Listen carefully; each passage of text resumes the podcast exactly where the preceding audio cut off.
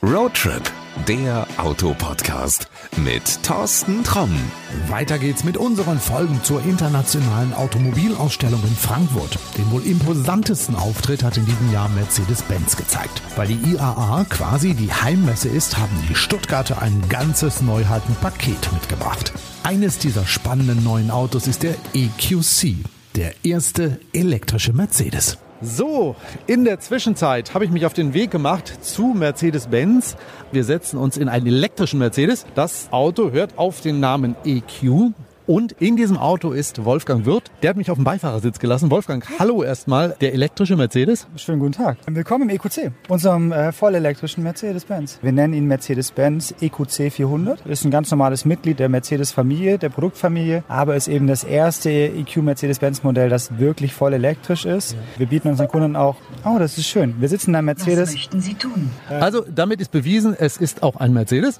Ja. Und tatsächlich ist das auch der Aufruf äh, für das Navigations Navigationssystem oder die Infotainment, das wir, nennen wir MBUX, Mercedes-Benz User Experience. Und jedes Mal, wenn ich sage, hey Mercedes, aktiviert sich normalerweise die Assistenz, die dann fragt, ähm, was ich eigentlich gerne machen würde. Was kann ich mit der machen? Kann ich fragen, wo die nächste Ladestation ist? Genau, man kann sehr viele Sachen, die einfach auf das Interieur betreffen, fragen. Also ähm, könnte das Interiorlicht zum Beispiel verändern, die Farbe. Man kann sagen, mir ist kalt, ich möchte, dass auf meiner Seite einfach wärmer wird. Ich kann es auch präzise sagen und sagen, ich würde gerne die Temperatur auf 21,5 Grad setzen. Ich kann aber eben auch ganz viel Elektrospezifisches tun. Ich kann also sagen, wie viel Reichweite habe ich noch? Oder sag mir, wo die nächste Ladesäule ist. Oder ich möchte schnell laden. Und, und, und. Also man kann sehr viel in natürlicher Sprache machen äh, und einfach über diese Sprachbedienung dann ähm, die Befehle auslösen, die Informationen kriegen und was angezeigt kriegen. Das ist in jedem EQ10 automatisch mit drin.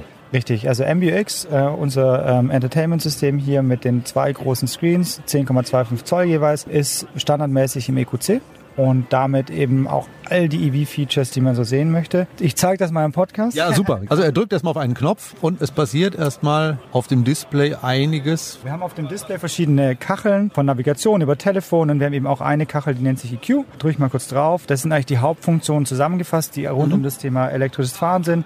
Suche nach Ladestationen steht da. Genau. Ähm, wenn ich eine Abfahrtszeit festlegen möchte, kann ich sagen, ich möchte gerne zum Beispiel morgen früh um 7 Uhr wegfahren. Dann sollte das Auto mindestens zum Beispiel 80 Prozent geladen sein. So was kann ich hier einstellen. Alle Sachen, die ich hier machen kann, kann ich auch auf unserer Mercedes Me App machen, also mhm. auf einer iOS oder Android App, dass ich das eben vorkonditionieren kann. Da kann ich auch sagen, wie viel maximal geladen werden soll. Und ich sehe hier viele Dinge wie den Verbrauch oder den Energiefluss, welcher Motor gerade welche Energieleistung abgibt. Das visualisiert einfach sehr gut, was das Auto gerade macht, was es kann, wo Energie hinfließt, wo ich es eben entsprechend vorkonditionieren kann, dass ich, also ideales Batteriepaket, ich habe mit genug Energie. Das ist ja so, glaube ich, bei vielen Menschen immer noch so die große Angst, die noch nie Elektroautos gefahren haben. Ich bleibe irgendwo mit diesem Auto liegen. Du aus Erfahrung, Wolfgang, hast so ein Auto bestimmt schon ein paar Mal bewegt. Wie oft bist du liegen geblieben? Ich bin noch kein einziges Mal liegen geblieben. Wir haben mal versucht zu testen. Wir sind mal mit Entwicklern in, einem früheren Stadium in Kalifornien gefahren, vor ziemlich einem Jahr ungefähr. Und haben mal versucht, äh, auch von uns im Entwicklungszentrum, äh, MBRDNA in Sunnyvale, in, das ist südlich von San Francisco, da haben wir einen Trip gemacht nach Big Sur. Das ist so ein netter Punkt an der Pacific Coast Highway. Wir sind das hin und her gefahren. Da war das Auto dann fast leer. Sieben Prozent hatten wir noch übrig. Das war mal so ein Versuch zu sehen, wie weit kommt man eigentlich. Und ähm, das ist ein, ist ein ganz schöner Trip. Also wir haben da, glaube ich, 228 Meilen gemacht. Was ist mal 1,6? Das sind nur 370, 380 Kilometer. Ja, wollte sagen. Irgendwie so fast, fast 400. Ja, genau, richtig. Und äh, das Auto ist ja angegeben mit einer Reichweite von 374 bis 417 Kilometer im WLTP. Das hängt stark davon ab, welche Reifen man zum Beispiel hat. Davon ist der niedrigste Wert mit den sportlichen Kontaktreifen ist das, mit großen, weil die natürlich viel Grip haben und dadurch nicht so viel rollen. Und das haben wir da getestet. Da denkt man schon kurz, okay, wo könnte ich denn laden, wenn ich jetzt hier wirklich, wenn alles leer ist? Aber das passiert nicht. Man kann, man verändert sein Verhalten ein bisschen. Zwei Dinge passieren eigentlich maßgeblich. Das erste ist, ich nutze die Navigation viel öfter, als ich das vorher getan habe. Denn die Navigation kann mir sagen, na Achtung, du solltest jetzt zwischenladen, um überhaupt an dein Ziel zu kommen. Also das macht er automatisch? Genau. Wir haben so einen Assistenten, der mehrere Empfehlungen Empfehlungen gibt. Der gibt im härtesten Modus, also wenn ich einen Eco-Modus oder einen ähm, Max Range heißt der bei uns, also der die maximale Reichweite rausholt, dann sagt die mir, fahr nicht schneller als X und zeigt mir das auch an im, im Tacho, dann schaffst du das gut. Der zeigt uns aber auch in der Navigation an, dein Trip hier jetzt von Frankfurt nach, ja, Frankfurt ist mitten in Deutschland, ein bisschen schwierig, von Frankfurt nach Paris. Dann müsstest du an den und den Stellen zwischenladen und dann müsstest du so lang ungefähr zwischenladen. Also er gibt sowohl die Empfehlung für die Zwischenstopps, weil er sich die Ladestationen kennt, er kennt, ob sie belegt sind, er kennt, ob sie defekt sind, er kennt, ob sie wie, äh, welche Ladeleistung sie grundsätzlich haben und ähm, kann damit berechnen, wie deine Route ist. Also ich muss mich da aber nicht selber drum kümmern. Das macht das Auto alleine. Das macht das Auto alleine, genau. Die Navigation muss halt dafür aktiviert werden. Und das ist genau der Unterschied zum normalen Fahren. Ich nutze die Navigation im EQC viel häufiger, weil ich dadurch die Unterstützung erfahre. Das ist sehr angenehm und das Auto weiß dadurch klar, wo ich hin will. Sie weiß aber auch, dass ich jetzt demnächst laden will. Und das ist sehr vorteilhaft für unsere Ingenieure, Engineers, unsere Ingenieure, machen nämlich folgendes, das Auto konditioniert die Batterie vor. Das heißt, eine Batterie ist ja chemisch ähm, und äh, funktioniert in einem gewissen Temperaturfenster besonders gut, also kann dann besonders viel Energie auf- oder abgeben. Mhm. Und ähm, wenn man zum Beispiel zum Schnellladen will, an einer Ionity-Säule zum Beispiel, dann bringt ähm, der EQC, wenn er die Navigation aktiviert hat und die Säule kennt, bringt er die Batterie vorher in den perfekten Temperaturzustand. Das heißt, wenn ich dort ankomme, kann ich mit maximaler Geschwindigkeit eigentlich laden. Und das sind so Kleinigkeiten, weshalb es sich lohnt, im EQC die Navigation häufiger einzusetzen. Jetzt sagen einige Leute bestimmt auch, ja, aber komm, wenn der von mir die ganzen Daten weiß, wie viel Energie ich drin habe, wo ich hinfahren will. Ich kenne das von Apple und von Google, die machen mit meinen Daten, was sie wollen. Was macht Mercedes eigentlich mit meinen Daten? Wohin verkaufen die die? Also die Daten für die Navigation werden für die Navigation genutzt. Also es ist tatsächlich eine interne Berechnung im Fahrzeug, die jetzt nicht irgendwie weiter genutzt wird. Ziel ist lediglich zu wissen, wann die Batterie in welchem Zustand sein muss und zu berechnen, wie weit die Reichweite noch tatsächlich ist. Also uns interessiert wirklich nur, wo wollen Sie starten, wo wollen Sie hin, um Ihnen als Kunden gleich die richtige Route zu berechnen. Also ihr speichert nicht die Daten, um die zu verkaufen, damit ich hinterher irgendwelche dubiosen Angebote kriege, die es da in der Stadt gibt? Das würde definitiv nicht zur Marke Mercedes-Benz passen. Versprochen? Wir haben immer den Kunden im Fokus und den Mehrwert, den digitale Dienste eigentlich bieten wollen. Und das ist das, wo wir darauf uns konzentrieren und wir sind da tatsächlich sehr compliant, was das Thema Daten angeht. Ja.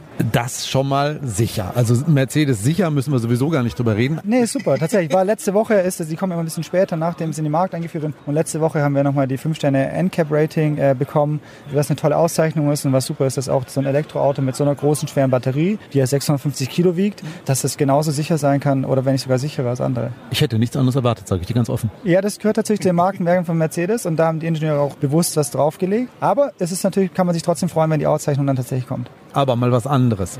Ist denn der EQC für Mercedes-Kunden oder sollen sich andere Menschen vielleicht auch mal mit so einem Auto auseinandersetzen? Was spricht dafür?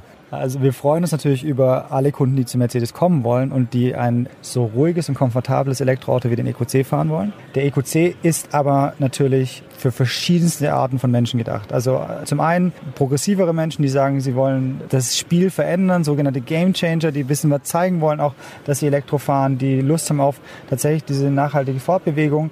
Ähm, es ist aber auch für junge Familien, die natürlich das entsprechende äh, Budget auch zur Verfügung haben. Und es ist ähm, für klassische Mercedes-Kunden, die sagen, ich mag Mercedes und wenn ich Elektro will, dann nur von Mercedes. Die finden sich hier auch wieder. Also man findet hier sehr viele bekannte Elemente, ein bisschen progressiver gestaltet mit neuen Farbgebungen und vielleicht dem einen oder anderen Twist hier. Aber es ist definitiv ein Mercedes und das spürt man beim Fahren, das spürt man, wenn man drin sitzt.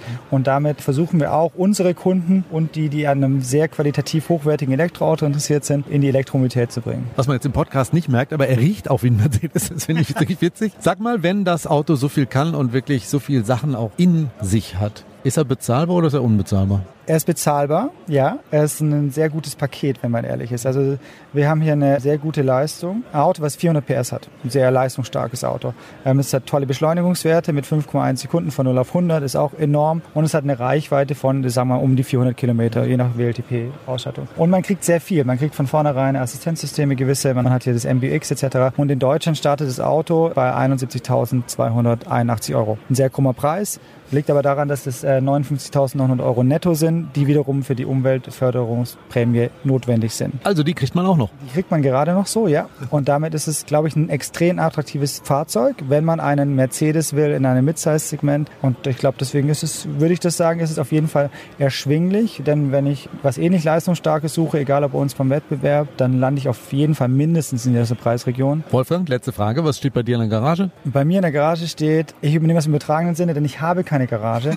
Aber bei mir steht vor dem Haus eine V-Klasse, weil ich Kinder habe und ähm, den Platz brauche für so viele. Ich freue mich also sehr auf den EQV, der jetzt auch voll elektrisch kommt im nächsten Jahr. Ähm, und bei uns steht ein Elektrosmart. Ich denke, nächstes Jahr 2020 könnte das voll elektrische Jahr werden.